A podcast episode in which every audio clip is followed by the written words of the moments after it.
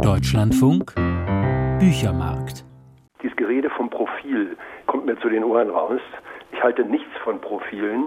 Der Gemischtwarenladen habe ich gemacht.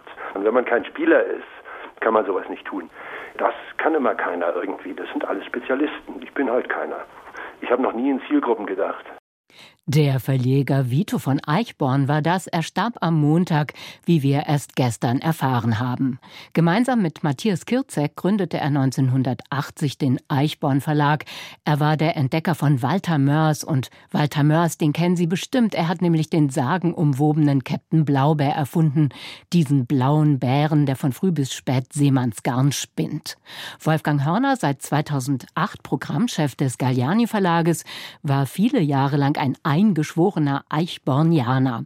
Ob er sich noch an seine erste Begegnung mit Vito von Eichborn erinnert, wollte ich von ihm wissen.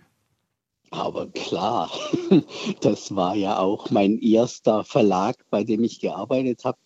Ich glaube, man kann sich das heute nicht mehr richtig vorstellen, in welchem Maße die Mitarbeiter von Eichborn, vom Eichborn Verlag, sich mit diesem Verlag auch wirklich identifiziert haben. Das war unser Leben und dem Ganzen stand halt vor, zumindest am Anfang, Vito, der auch eine Art von Verleger ist, wie sie es heute nicht mehr gibt, wie sie aber auch fast nicht mehr vorstellbar ist. Was hat ihn dann ausgemacht? Vito war ein totaler Triebtäter. Ähm, also er hat sich für was total begeistert oder nicht. Das war wirklich das Kriterium. Er war völlig unkonventionell in seinen Ansichten, in seinen Vorlieben. Er ging voll ins Risiko. Mehrmals in seinem Leben. Oft ging es gut, manchmal ging es nicht gut. Das ist auch so ein turbulentes Leben, wie es, glaube ich, kaum jemand vorzuweisen hat. Hatte er denn einen verlegerischen Instinkt? Also Walter Mörs war ja ein Riesenerfolg und dann hat er ja auch 89 die andere Bibliothek in den Eichborn Verlag hineingenommen. Das war ja auch durchaus ein Risiko, könnte ich mir vorstellen. Ja, ein ganz großes, also beides totale Riesen. Nee, er hatte definitiv einen verlegerischen Instinkt.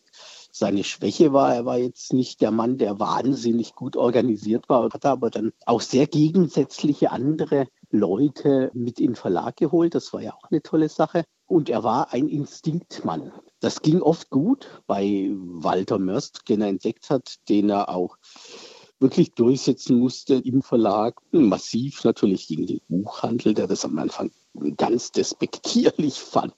Später in Millionen Auflagen verkauft.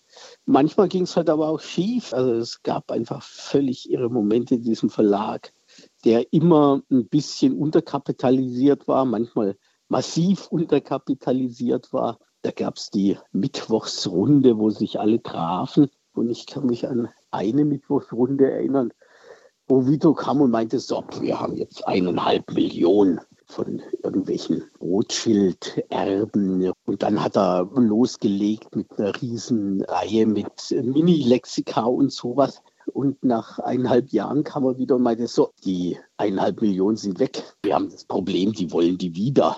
Sowas konnte halt passieren. Andererseits tolle Sachen gemacht die andere Bibliothek mit in diesen Verlag geholt, der vom Renommee jetzt eher fürs kleine Arschloch für 5 Mark Witzbücher und ähnliches stand, der aber im ersten Programm schon tolle literarische Titel hatte. Das Wahrzeichen des Verlages ist ja die Fliege. Wissen Sie, was es damit auf sich hat? Angeblich hat mal Stoiber irgendeinen blöden Spruch getan, dass er kritische Schriftsteller für Schmeißfliegen hielt und zack, hat Vito den Verlag, den Verlag mit der Fliege genannt und da waren immer die Fliege dabei. Er musste ausscheiden irgendwann aus dem Verlag, als es wirklich finanziell nicht mehr ging, große Streitigkeiten gab und so. Hat dann alles Mögliche weitergemacht. Ganz am Ende einen kleinen Verlag, Vito Libri, auf dessen Website kann man ihn auch im O-Ton noch hören. Ich rate jedem, da mal schnell drauf zu gehen Und den hat er dann den Verlag mit dem Flieger genannt. Aha, also nochmal daran angeknüpft, auch in ja. einer sehr humorvollen Art und Weise. Sie haben schon erwähnt, Wolfgang Hörner, dass er sich auch gegen den Buchhandel durchsetzen musste und zwar mit diesen Produkten, die ja auch dazu gehörten. Also diese Figur des kleinen Arschlochs, das war dann aber, glaube ich, ein Verkaufsschlager. Also da scheint er dann ja doch auch visionär gewesen zu sein mit seinen Ideen. Ja, ja, also er hat oft auf, auf Pferde gesetzt, an die niemand geglaubt hat, die aber irrsinnig gerannt sind. Es gab ja auch so Riesenerfolge wie die nacherzählte Bibel von Michael Kort. Manchmal war es halt aber auch so, dass es wirklich Quatsch war und niemand es wollte. Das ging halt so mal hin und her. Sie haben Eichborn Berlin ja lange geleitet, auch noch als Vito von Eichborn dort war. Hat er Ihnen alle Freiheiten gelassen? Wie war da das Verhältnis? Also Eichborn Berlin, da war Vito schon weitgehend weg, aber also ich glaube bezeichnend für ihn und seine Art. Wir waren uns nicht sehr nah, wir sind ein bisschen auch anders, aber er hat halt wahrscheinlich gesehen, dass ich jetzt nicht ganz blöd bin und auch irgendwie was kann. Und nachdem ich kaum da war, kam er irgendwann zu mir und meinte, so, wir machen jetzt Kalender. Vorher hatten wir Bücher gemacht. Kalender sind ein ganz anderes Geschäft.